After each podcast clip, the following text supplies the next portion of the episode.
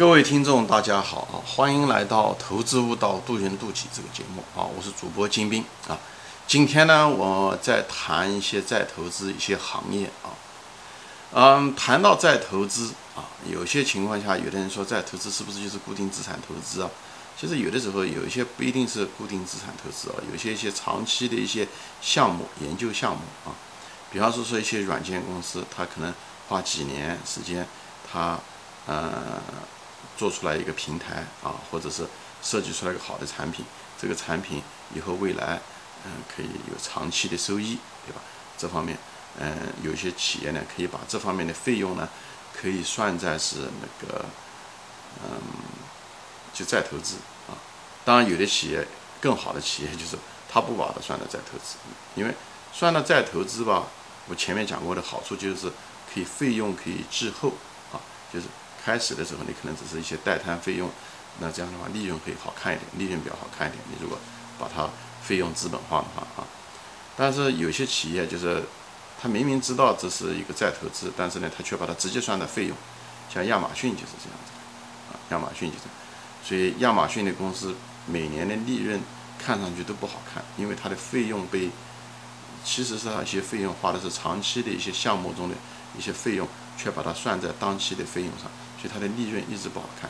但实际上，它只是把这个费用提前报出来了而已。那么将来的时候。那么它的利润就会更多一些，对吧？你利润就那么多嘛，你是到是提前报还是往后慢慢报，对不对？所以你看这两种企业对这个固定资产投资，而不是固定资产投资，就是再投资的态度也是不一样。所以你要根据这个企业是不是嗯资产就资本费用化啊，还是资本反费用化，像亚马逊。这样的话，你对利润的高估低估，你会有个更深层次的理解。这样的话，会对你真正的估值啊，有个比较正确的一种调整。这样你才能看到别人看不到的东西。为什么有的人估值就比比，像巴菲特，他为什么能买好的公司？表面上看上去好像挺贵的，像当年他买那个，呃，华盛顿邮报这种，很很多人觉得很贵，其实它并不贵，就在这。就你要看到数字背后的原因。对吧？所以这地方固定资产投资，哎，呃，在这地方就给大家提供一个这样子的一个视角和一个角度，就看不要看最后那个数字，所谓的净利润啊，看到净利润怎么算出来的，涉及到哪些参数，哪些参数是被低估了、高估了，最后导致了这个利净利润有可能被高估和低估，这样的话呢，能调整你的估值啊。那么今天呢，主要的还是谈呢，就是。哪个是好公司？前面谈的就是差的公司。为什么？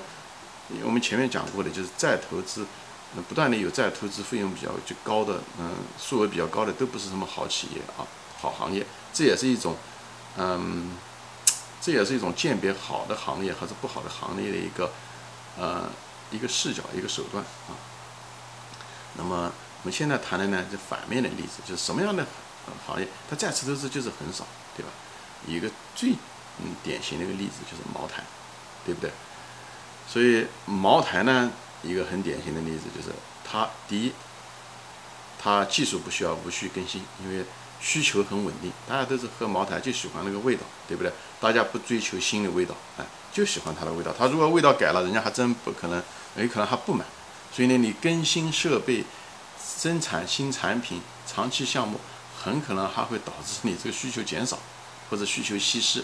品牌的稀释，所以呢，所以第一，它技术无需更新，不像生产各种各样的电视机，每两年就得换一次，嗯，型号啊，每两年都得换一次生产线，所以电视机厂不挣钱，生产电视机的不挣钱，就这个道理。啊，除了多少年前需求很旺盛的时候，需求一旦稳定，像这种技术更新很快，老百姓的需求变化也很快的。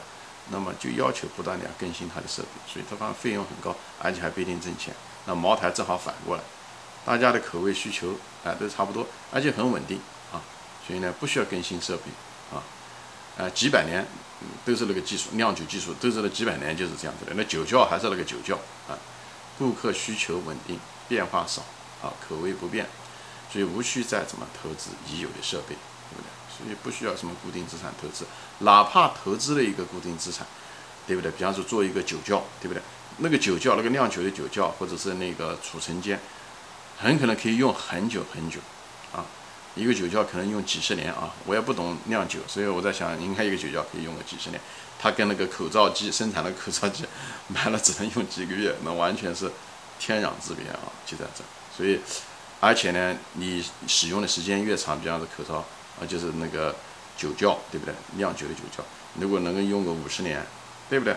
那么，嗯，折旧的时候，会计上的时候，他可能说是用十年折旧，那那实际上它的这个折旧费是被低估的，也就是说它的当下的利润是被高估的，啊，那就是。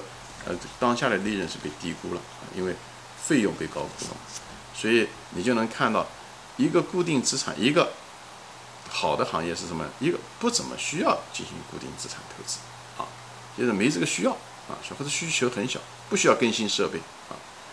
嗯，第二呢，即使更新了换了以后，这个使用期非常非常长，哎，使用期非常长，使用期非常长什么？也就是每年的折旧费用少。每用折旧费用少是什么意思啊？那么就利润是不是就相对来讲多？利润多是不是估值就会好？对不对？因为未来现金流更好嘛，那么它估值就应该更好，企业更有价值。所以呢，就是讲这些东西呢，就是就报就是给大家一个视角吧，就从固定资产的这个视角看，哎，需不需要不断的投？第二，投了以后。是不是可以用很久？哎，这样的话你就知道什么样的是是好企业，什么样是差企业。好企业就是不怎么投，OK。以后呢，即使投了呢，可以用很久，所以他就不需要怎么投，不是吗？哎，就这个道理。哎，差企业正好反过来，一个就是要必须要投，不投未来就没生意。第二，投了以后使用期还短，像口罩机一样，有一个集团的例子。就在这里，就是用正反两面嘛，反反复复在说，就是也就是给大家提供一个什么是好的企业，以后什么是好的行业，它的生意特性是什么？那么再投资就是属于生意特性、经济特性中的一个非常重要的一个方面啊。嗯，行，今天就说到这里啊，谢谢大家收看，欢迎大家转发，我们下次再见。